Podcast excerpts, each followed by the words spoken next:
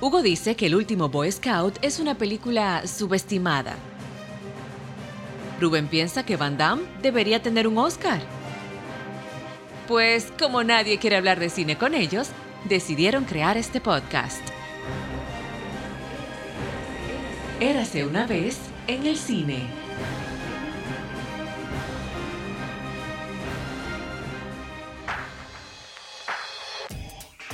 Bienvenidos amigos a nuestro primer episodio de la temporada 3.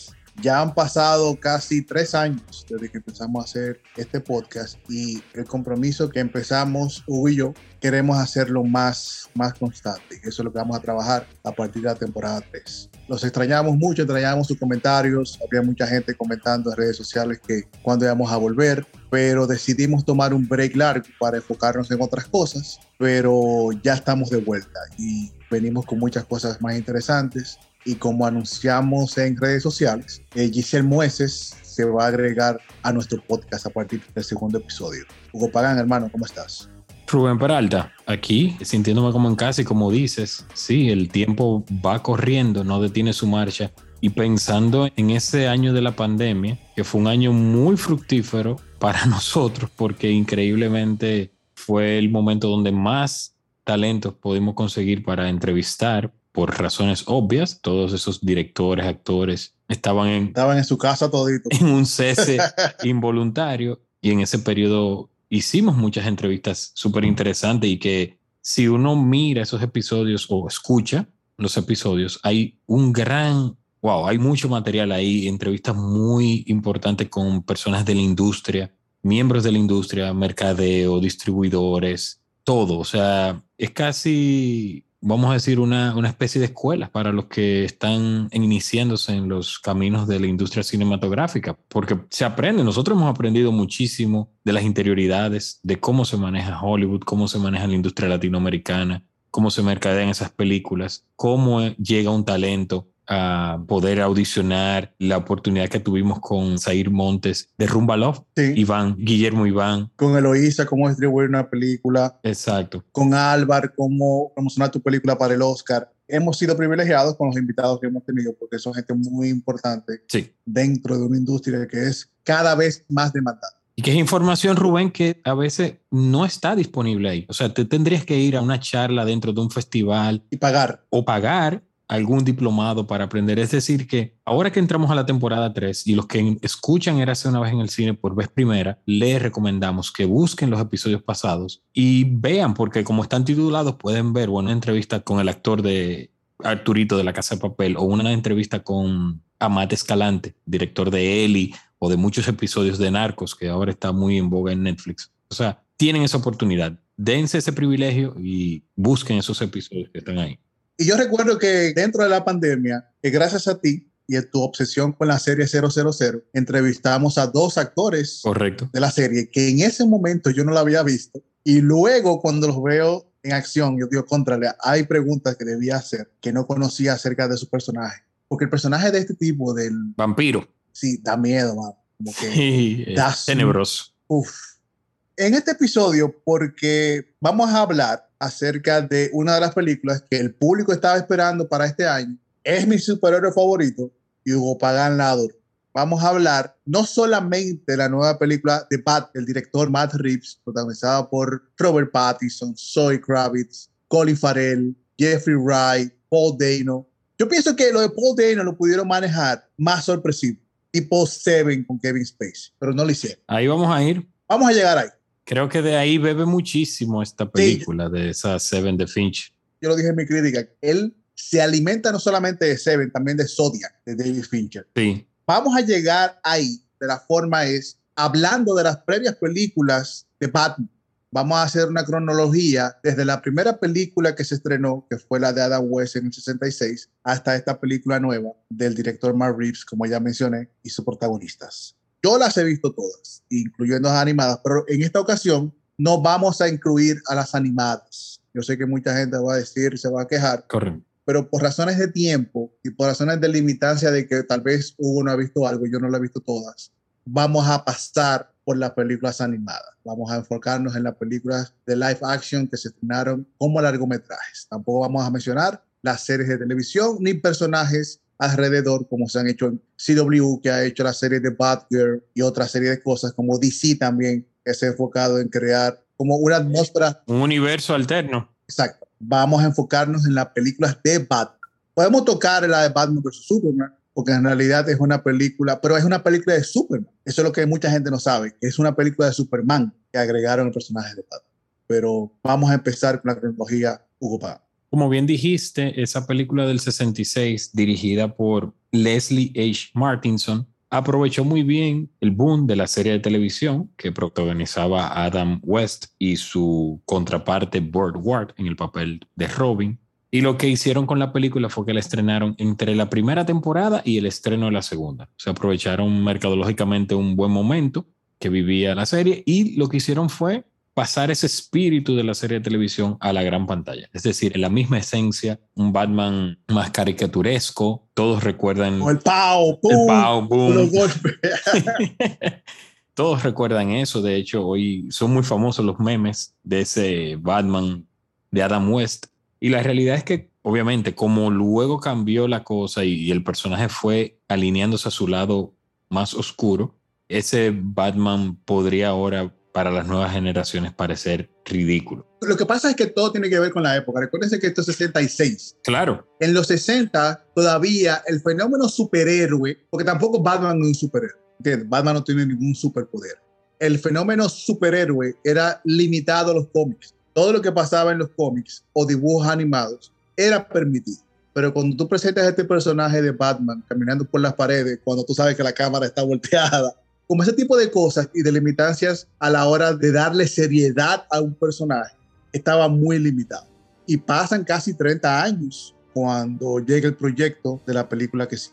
Sí, 1989 con Tim Burton, que le da el carácter definitivo a lo que tú mencionabas, Rubén, y es que no solamente te plantea el punto de vista del héroe, de Batman, sino que le da un villano que de verdad tiene peso, porque los villanos de la serie de televisión, el guasón, el pingüino, el acertijo, también eran dibujados de una manera risible casi. Aquí no, el guasón de Jack Nicholson, que es el guasón que interpreta en la Batman de Tim Burton de 1989, que para mí es una de mis favoritas de todos los tiempos se llama Jack Napier al inicio de la Exactamente. Le da esa historia del pasado oscuro, del asesinato de los padres de Bruno Díaz o Bruce Wayne. Es una versión muy de Burton. De Burton, sí. Porque en el cómic no es el guasón que mata a los papás de Pat. Incluso una de mis frases favoritas es de esa película que dice, has visto al diablo bailar bajo la luz de la luna. Luz de la luna. Y ahí es boom y todo lo que pasa el collar de perlas rodando. Incluso Tim Burton, yo recuerdo que viendo documentales acerca de esta película, había todo un escepticismo alrededor del filme, porque primero Tim Burton es un director que era totalmente desconocido, venía a hacer Beetlejuice, una comedia, y él decide poner como personaje principal al personaje principal de Beetlejuice, que fue o es Michael Keaton, como este personaje del Cape Crusader o Dark Knight, y como que la gente no hacía el clic. Y eso es lo que me resulta fascinante del personaje dentro del cine, porque cada decisión que se ha hecho para el personaje siempre ha llevado en contra a la mayoría del público. Sí. La gente no estaba de acuerdo primero con Tim Burton, el estudio estaba asustado con Tim Burton, luego nadie estaba de acuerdo con Michael Keaton, Incluso se pone a Jack Nicholson para el mercadeo de la película. Y yo recuerdo que parte de lo que se mencionaba era que Jack Nicholson aceptó estar en la película teniendo el 20% de las ganancias de la película. Y obviamente después se negoció y se bajó como un 7, 8%, más su sueldo. Ya tú sabes el dineral que se lleva. Pero esa primera película también, yo pienso que da el puntapié a los universos, porque la primera y la segunda película de Batman es dentro del mismo universo pero aquella película, y en una anécdota personal, yo recuerdo que yo fui a ver esta película disfrazado de Batman. Yo fui con mi t-shirt de Batman porque era un fenómeno. Claro. Una película de superhéroes no era tan común en aquella época, a finales de los 90. No, pero ven acá, estamos hablando que Richard Donner había hecho su Superman a principios de los 80 sí. y fue una película que abrió el camino a que se le diera luz verde a proyectos como este que Tim Burton hizo, porque era un proyecto ambicioso. Sí. La música genial de Danny Elfman, para mí una de las composiciones que más icónicas de Batman es de tarararán, tan, tan. O sea, tú oyes eso y todavía hoy en día recuerdas ese batimóvil que es icónico también. Y el avión, cuando una de mis secuencias favoritas de niño sí. es cuando el avión sube y se pone en la luna. El eclipse. Y baja. y en la luna se pone como el sello de Batman. Exacto. Como que Tim Burton supo leer el fan base de la época. Porque si nos ponemos a pensar, él creó el santo y seña a partir de ahí para darle puntapié a lo que es, yo diría que ya es un género de superhéroes por la cantidad de películas que tenemos no en género, pero tal vez un subgénero por la cantidad de, puede ser comedia, puede ser acción, pero usualmente es comedia, pero el negociazo que es. Y aquella película, sin lugar a dudas, sin lugar a dudas, yo pienso que es una película de culto y debe ser una de las películas más emblemáticas de la década del 80. Claro, y lo que hizo Tim Burton también es que abrió un camino a darle carácter a personajes de cómics, porque tú tener a Jack Nicholson en un rol tan importante y luego en Batman regresa en el 92 a Danny DeVito. Pero Marlon Brando estaba en Superman. Sí, pero Marlon Brando cogió un papel pequeño. Aquí tú tienes a Jack Nicholson durante toda la película, tomando tiempo en pantalla, a veces más que el de el protagonista Michael Keaton. Y luego tienes a Danny DeVito en una transformación también icónica, como el pingüino en la del 92, y a Michelle Pfeiffer sea, oye, Michael Keaton, Michelle Pfeiffer como Gatúbela, Danny DeVito. Christopher Walken. Christopher Walken. Christopher Walken también. Exacto. Comienza a darle peso y a darle carácter de que ya, bueno, ya sabemos hoy en día lo que ha pasado con Joaquín Phoenix y luego siendo el Joker, etcétera, etcétera, etcétera. Y seguimos por ahí. Pero yo recuerdo que todavía se hacen comparaciones acerca de los Jokers. Y yo pienso que no vale la pena entrar en tiempos de comparación porque son personajes diferentes, de épocas diferentes, actores diferentes, visiones diferentes. Pero vamos a hablar también de eso cuando lleguemos al señor Nolan. ¿Cuál es la próxima película? Sí, lo que pasó después del 92 es algo que mucha gente quisiera olvidar. En el 95 llegó Joel Schumacher con Batman Forever. Pero bueno, hablamos de la segunda de Batman, de Burton. Sí, Batman regresa. Lo mencioné cuando te dije que fue el señor Christopher Walken, Michelle Pfeiffer como Gatúbela es una, vamos a decir, la introducción de Gatúbela de manera formal, porque no había aparecido Gatúbela, bueno, en la de Adam West teníamos un personaje de Gatúbela, pero no en la anterior, en la Batman del 89. O sea que se introduce a Gatúbela con Michelle Pfeiffer, que me parece que lo hace muy bien, y el personaje del pingüino de Danny DeVito, que me gusta muchísimo. ¿Cuál te gusta más de las dos? No, Batman, la 89. ¿Sabe qué? A mí me gusta mucho esta segunda porque incluye más villanos. Yo pienso que también es algo como un retante para un director incluir más villanos y de la forma en que lo hace. Y hay muchas secuencias sumamente interesantes en esta segunda película. Pero mi favorita, obviamente, es ese hermoso beso de Michelle Pfeiffer al Batman, ¿Sí? que es como los gaticos. Una lambiscada. Tuvo mejor que la chuleadera de Zoe y Robert Pattinson. ¿Qué es chuleadera? Yo no entiendo lo que es chuleadera. Los besos románticos sazonados. Intensos. Intensos, ok. Ah, sazonado. Depende con qué sazón. Sí. Pero vamos a seguir con las películas de Batman. ¿Y cuál es la que sigue que se me olvidó más? Bueno, Batman Forever, 1995, de Joel Schumacher, el fallecido que en paz descanse, Joel Schumacher. ¿Alguna vez se supo por qué nunca se le permitió a Tim Burton hacer la tercera película? Creo que en el documental sobre Val Kilmer se habla un poco de cómo Val Kilmer llegó al personaje y de lo que sucedió con los estudios y esa película, pero ahora no recuerdo todos los detalles, pero fue un tema de diferencias creativas y demás que no permitió que Burton siguiera con ese proyecto también. Pero yo recuerdo también que Tim Burton tenía otro proyecto que era un Super Nicolas Cage. Hay un documental que habla de eso también. Sí, es así. Lo que te digo, obviamente desde la óptica de Val Kilmer, que se enfoca en cómo él aterriza en el papel de Batman y de que todo el mundo quiere ser Batman en un momento en su vida. Es una película lamentablemente fallida. Tú mencionabas, creo que en un tweet, algo sobre la canción de Seal, debe ser lo mejor de esa película, Kiss from a Rose. Pero tú tienes a Nicole Kidman, tienes a Tommy Lee Jones como el villano como de dos caras, y también el acertijo con Jim Carrey, que se acercó mucho al acertijo de la televisión de los años 60, del Batman que mencionamos de Adam West, pero para mí dos villanos que pasan al olvido. Lo que pasa es que en esa película, para mí, Val Kilmer es posiblemente el Batman más insípido como Bruce Wayne. Pero si seguimos la lógica de grandes actores haciendo de superhéroes o en películas de superhéroes, aquí sigue, por lo que tú mencionaste, Tommy Lee Jones, Kim Kerry que estaba en el tope de su carrera, Nicole Kidman, que es una actriz ya establecida en aquella época, en el 95, y la música que tal vez, como yo dije hace mucho contigo hablando, que es tal vez es lo mejor de la película. Porque yo ni me acuerdo de qué trata la película.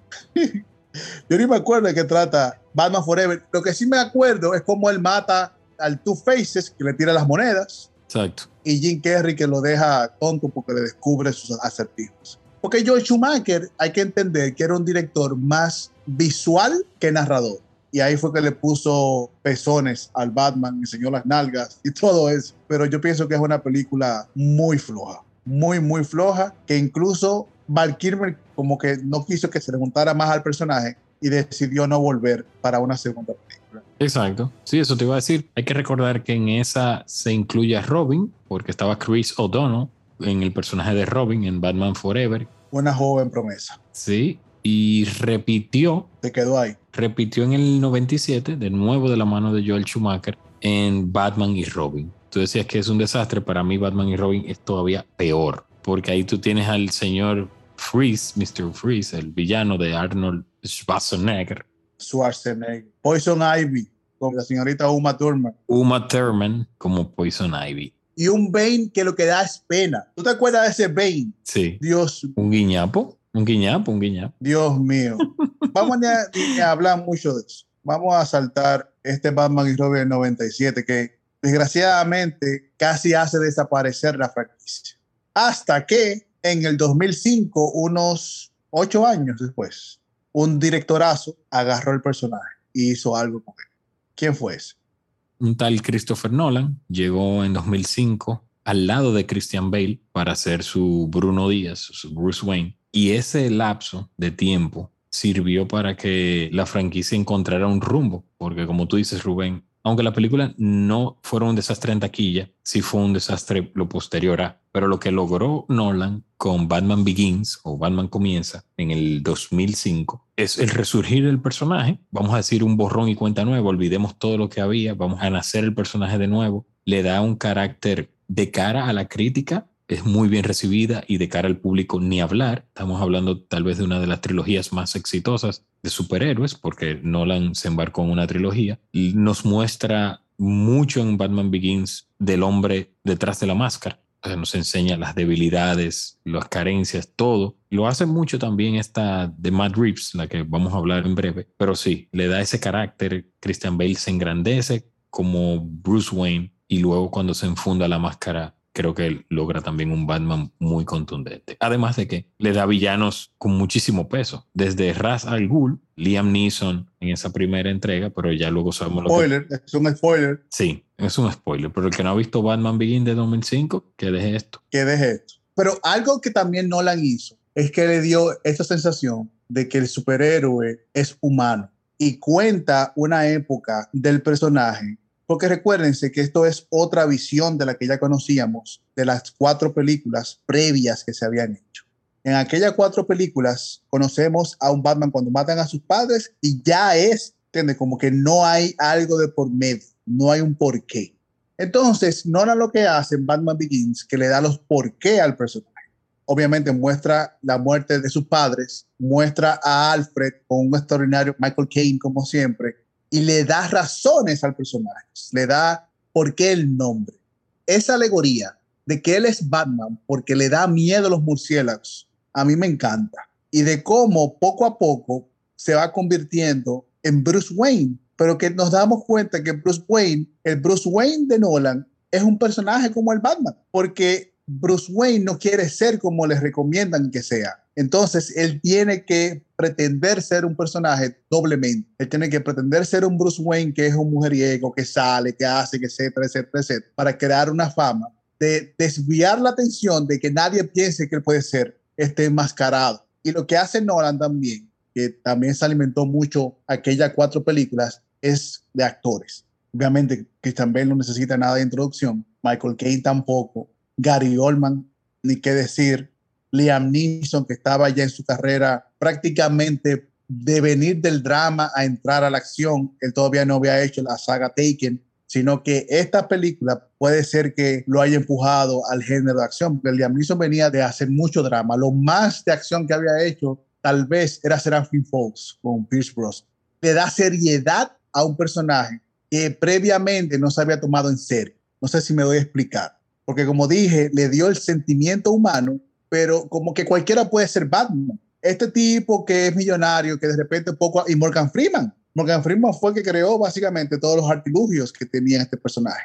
Y le dio conversaciones inteligentes, que eso es lo que siempre hace Nolan, que te hace sentir inteligente con la información que te da. Y yo pienso que eso fue muy valioso a la hora de crear no solamente personajes, porque yo siempre he dicho que en la trilogía de Batman de Nolan, Bale pasa más tiempo siendo Bruce Wayne que Batman. Es que eso es lo que le da el carácter a esa trilogía. Como tú bien dices, él parte desde una base sólida. Él crea un guion interesante, un guion coherente, personajes que te importan, personajes con profundidad, que no son aplanados los personajes, sino que tienen dimensiones. Y entonces, partiendo de esos personajes que te importan, ya entonces luego tú le pones la máscara y lo que resulta posterior a eso, obviamente que te va a impactar porque ya te interesa el personaje que está detrás de la máscara. Y eso es la grandeza de las películas de Nolan, como tú muy bien dices. Sí, Bruce Wayne es un elemento vital, es un pivote para él, pues luego presentar al enmascarado. Eso es la grandeza de esas películas de Nolan, que luego en el 2008 le siguió con, a mi entender, The Dark Knight o El Caballero Oscuro, es una de las películas, o si no la película que más me gusta del personaje de Batman. Se podría decir que es una película casi sobre el guasón,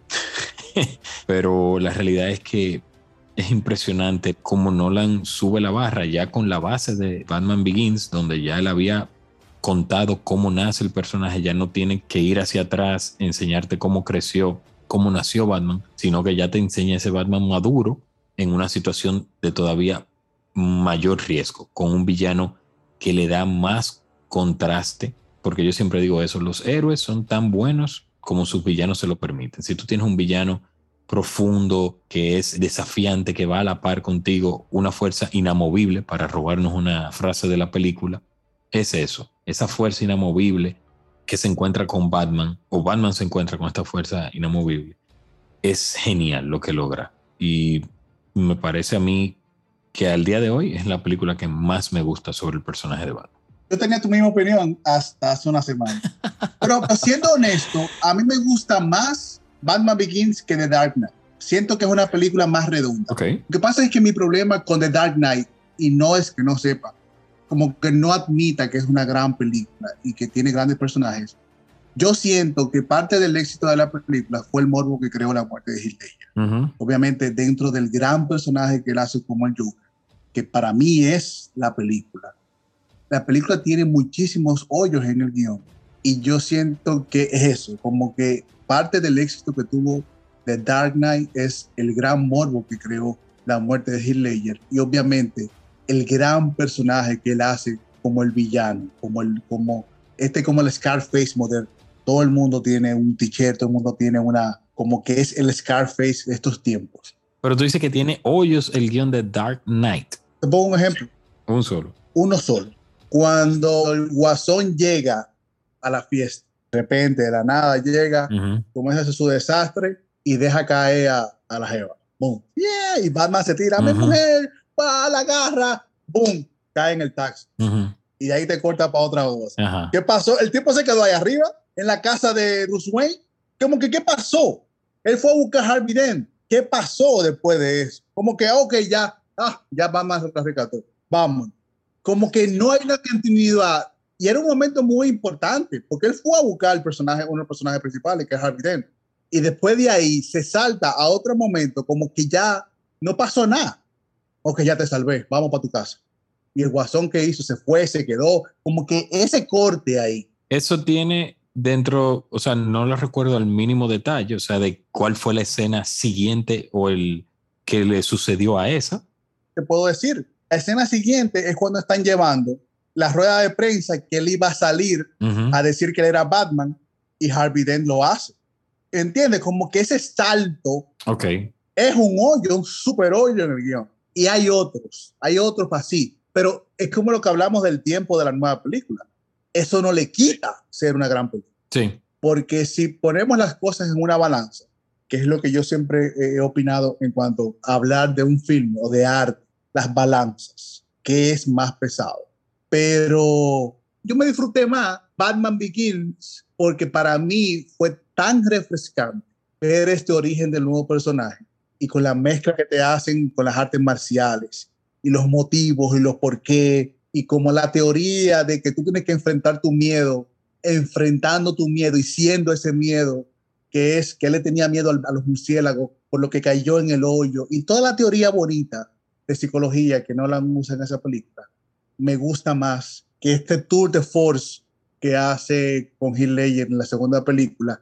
Y en esta segunda película, él le hace homenaje a muchas películas, incluyendo el inicio, con ese homenaje que le hace a Heath de Michael Mann. Él, él siempre lo ha dicho que es una de sus películas favoritas, pero no le resto para nada a The Dark Knight. Pero es eso, mano, como que incluso ya cuando él viene con la última, con la, la trilogía, se siente también lo mismo, se siente como que forzó muchas situaciones. Sí. Yo recuerdo que cuando la fuimos a ver, fuimos un grupo a verla, y hubo como un silencio vacío después de la película.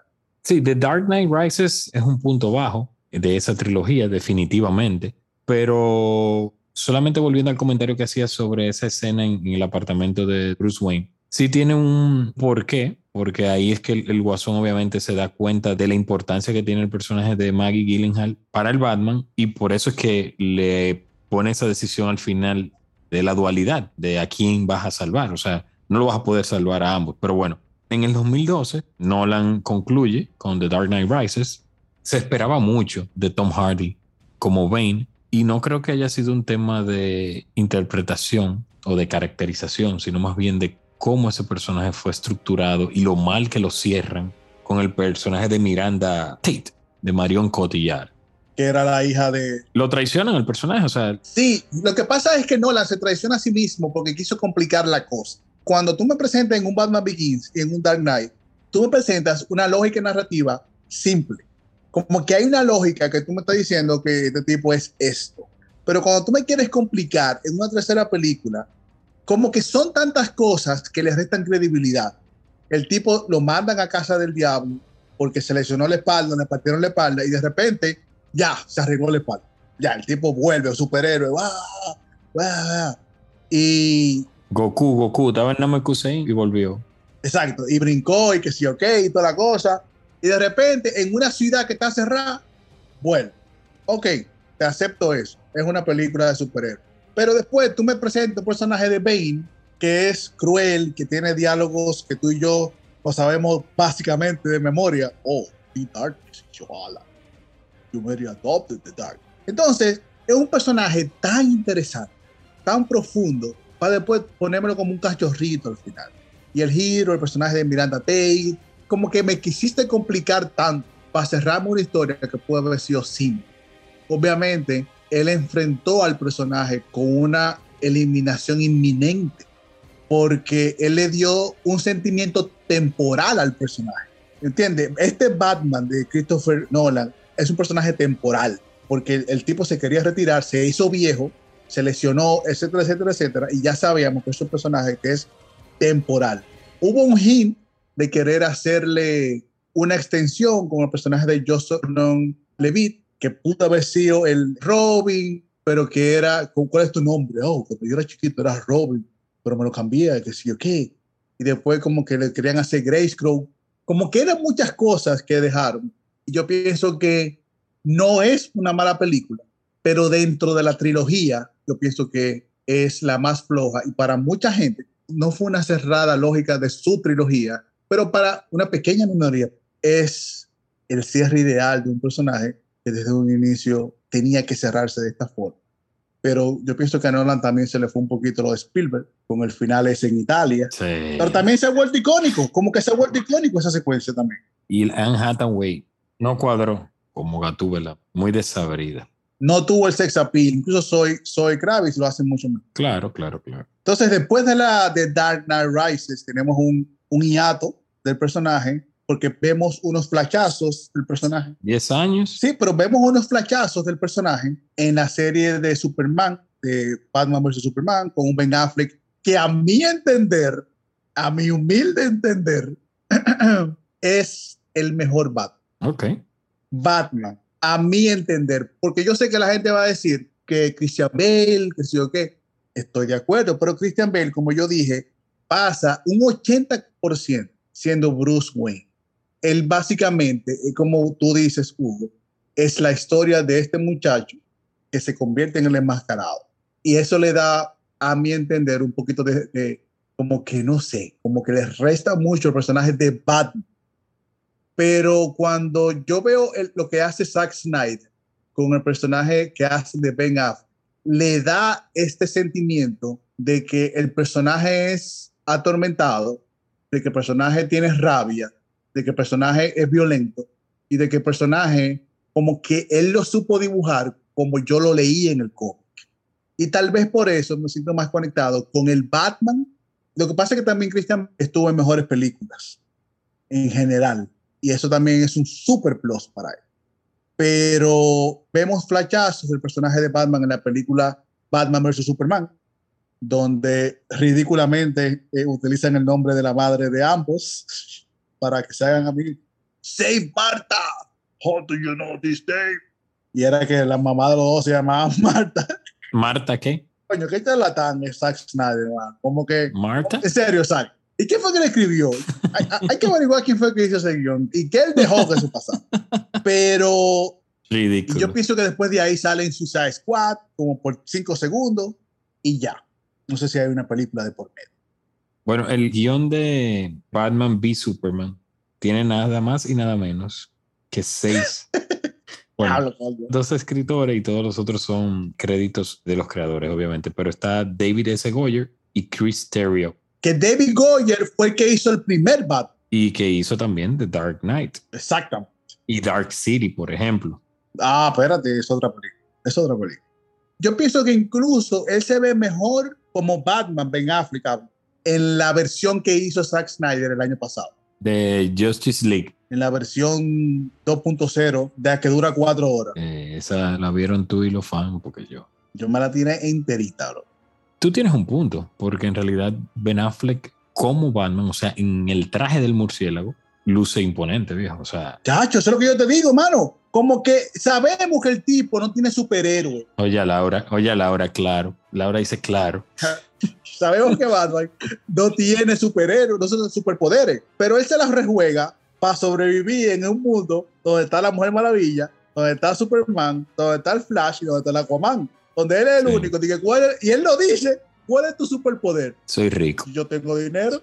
Pero me gusta mucho, como tú dijiste, Christian Bale está en mejores películas y las secuencias que Nolan le da de acción, es que obviamente son escasas, de donde él puede show off. En Batman Begins tiene varias y en Dark Knight tiene, bueno, una que es la, la imponente, la del rescate, cuando Morgan Freeman le da la capacidad de ver todo en el edificio. Esa es como que la secuencia donde tú dices, wow, este tipo... Que me recuerda mucho a la secuencia del nuevo Batman como ese final y ese propósito se parecen mucho. Pero es lo que te digo, en la trilogía de Batman hay muy pocas secuencias de acción, pero las que hay son geniales. Y mi favorita, mi favorita de, de, de, Dark Knight, por ejemplo, aparte de la que tú mencionas, porque él va en una misión ya en esa parte. Recuérdate que en la primera, como que hay un envenenamiento en los conductos y él tiene que hacer algo. Sí. No quiero decirla por los spoilers, pero en The Dark Knight, mi favorita es cuando él va a robarse al tipo, al asiático, que se está escondiendo en el edificio. Ah, es durísima esa secuencia. Genial, totalmente genial. Sí, sí, sí. Lo que pasa es que Nolan es un gran director y cuando tú eres un gran director, cuando tú eres creativo, cuando tú tienes un equipo creativo muy bueno, porque también el hermano de él fue parte del guion, Jonathan Nolan, van a salir bien. Por eso digo que la mayoría del público adora a Christian Bale porque está en mejores películas porque como The Dark Knight que glorifica al personaje desde su inicio, que tenía unos copycats, que después Bruce Wayne estaba lidiando con comprar su empresa. Como que eran muchas cosas que pasaban en la película, te presentan a Harvey Dent y te presentan lo que nunca habíamos visto dentro de un personaje de superhéroes, es que el personaje principal, el personaje Batman en este caso, pierde a alguien aparte de sus padres. Sí. Que es sí. cuando pierde a Rachel y de la forma en que lo hace pero lo que te decía, de ahí, de esa secuencia que tú mencionabas en el apartamento de Bruce Wayne, es donde nace o donde se siembra la semilla para la decisión que él toma en el momento que rescata a Harvey Dent en lugar de ir a rescatar a Rachel. Esa carta que no le entrega nunca, porque también es el personaje de Alfred. Ese Michael Caine como Alfred es, Exacto. es un, un bastón increíble. Exacto. O sea, tú quitas ese Alfred de las películas de Nolan y le está quitando un brazo. La presencia que tiene Michael Caine. esa secuencia, viejo, del Batman destruido, o sea, el Batman vencido, sentado ahí. Y él le dice, Esto puede esperar. esto puede esperar. Sí, no. Y más nunca se lo dice. Se lo dice en la tercera película. Acuérdate que él se lo dice cuando él va en su misión o de su locura. Le dice, mira, Rachel no estaba en ti, brother. Rachel no estaba en nada en ti. Rachel se va a ir con Hart. Y mira lo que pasa. Vamos a darle a la de Matt Reeves, que se nos va a hacer de noche en esto. ¿Tú no quieres hablar de. Batman? Hace unas dos semanas se estrenó. Lo que pasa es, para crear un poco de, de rápidamente atmósfera, Ben Affleck tenía contrato para hacer una película solamente del Batman, pero hubo unas diferencias creativas y él decidió no hacer la película. Se iba a quedar con un personaje, pero tampoco hubo una decisión de quién iba a dirigir la película. Matt Reeves entra a dirigir la película y Ben Affleck no está de acuerdo con el cambio que se le dio al personaje y obviamente sale el proyecto como el personaje. Y Matt Reeves, gran director, lo que pasa es que Matt Reeves no es un nombre que le suena a mucha gente. Y es una pena, porque él hizo el remake de Let the Right One In, hizo las dos películas últimas del Planeta de los Simios. Es un gran director. Creo que hizo Cloverfield también. Es un gran director. Es un muy buen director que le dio un giro totalmente a esa película, a la saga del Planeta de los Simios. Y él decide lo que vemos ahora. y Ben Affleck no estaba de acuerdo con eso. Pero obviamente cuando se contrata a Robert Pattinson, hubo una locura, porque la mayoría del público todavía lo enlaza con la saga Twilight, y es un error. Robert Pattinson es un actorazo. Y si buscan sus películas se van a dar cuenta por qué. Pero físicamente, obviamente, no se parece a...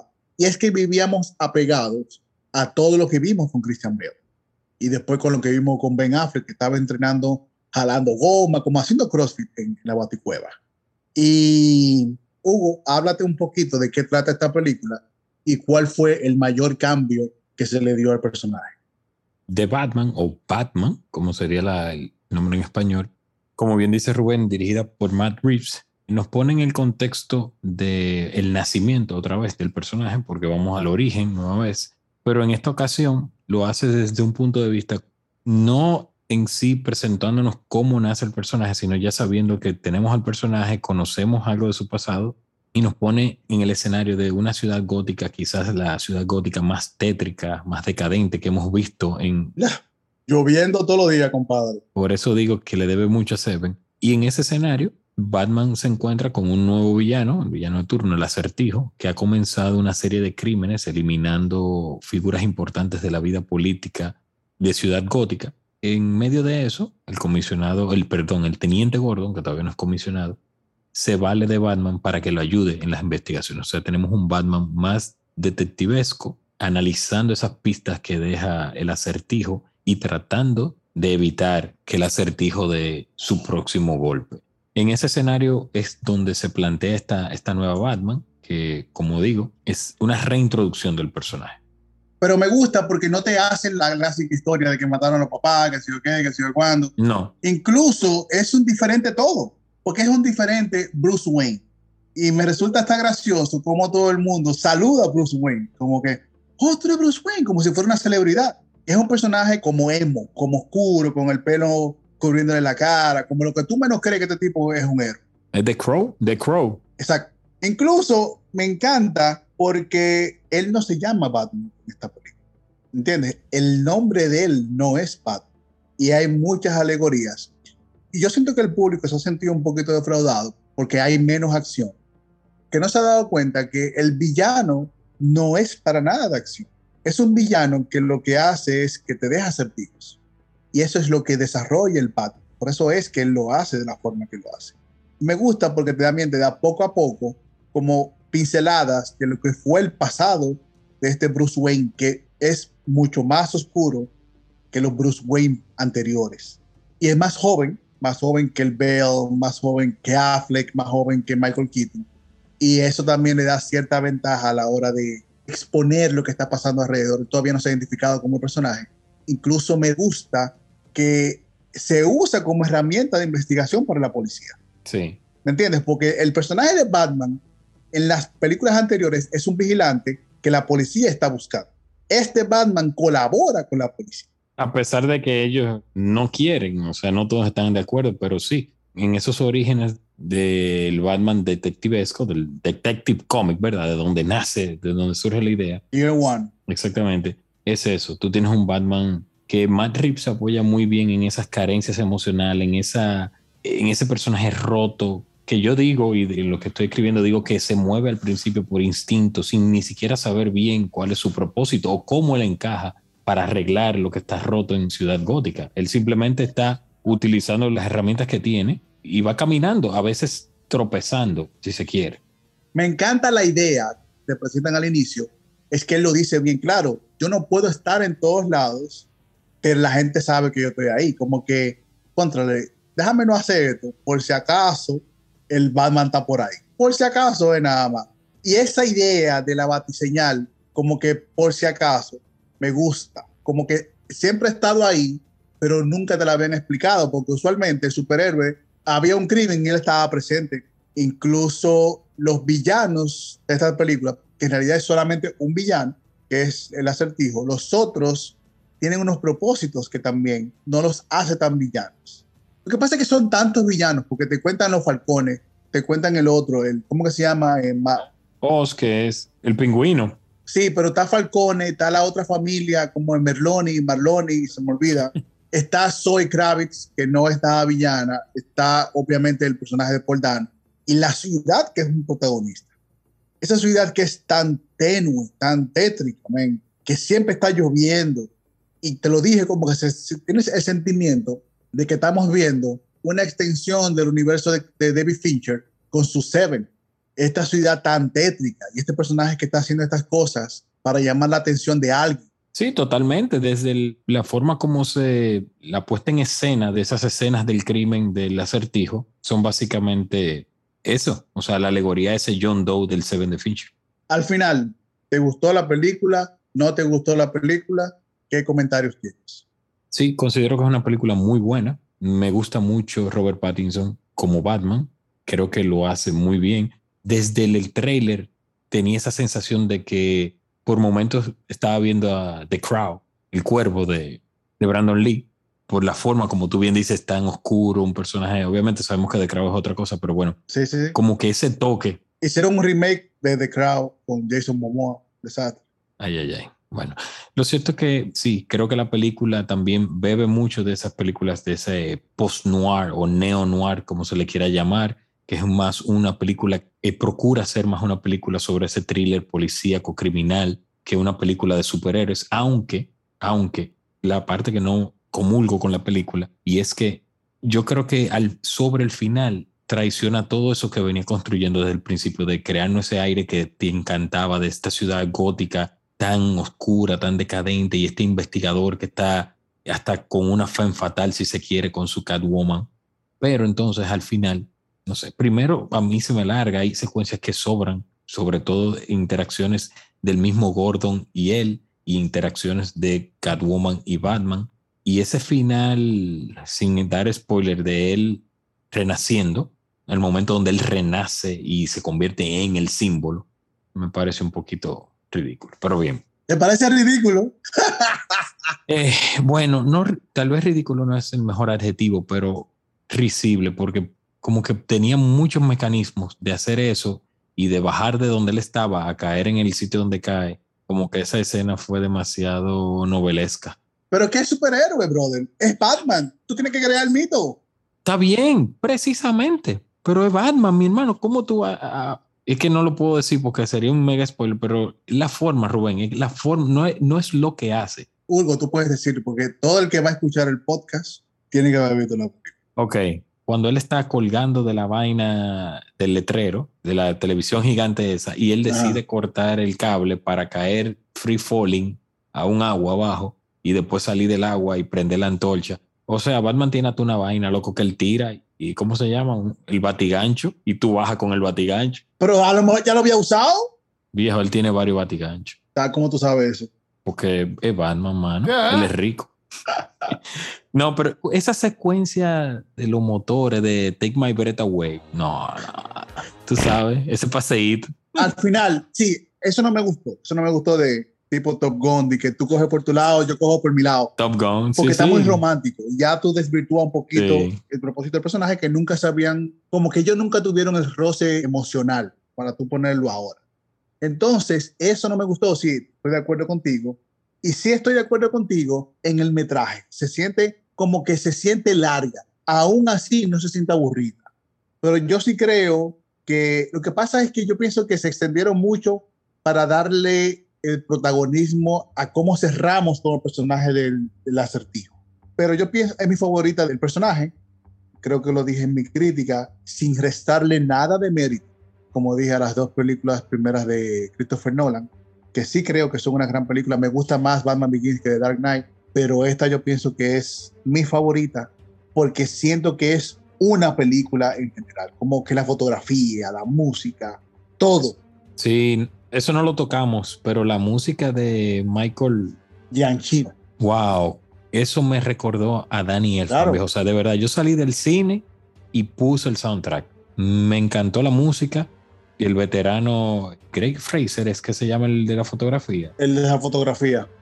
Bueno, él hizo Dune, ¿verdad? Y hizo también eh, Zero Dark Thirty. exacto. Aprovecha muy bien, obviamente, esa, eh, los claroscuros, ese tono siempre lúgubre en todas las escenas. La lluvia, como que hay secuencias, porque este personaje es más dramático que los demás, pero los demás llegaban como saltando y qué sé yo qué. Este salía de la, de la oscuridad y era como que caminando despacio, como aquí llegué yo. Sí. Y eso es mucho trabajo de fotografía y de cómo tú tienes que ir aclarando un poquito, que se vea la silueta, como que son detalles del personaje.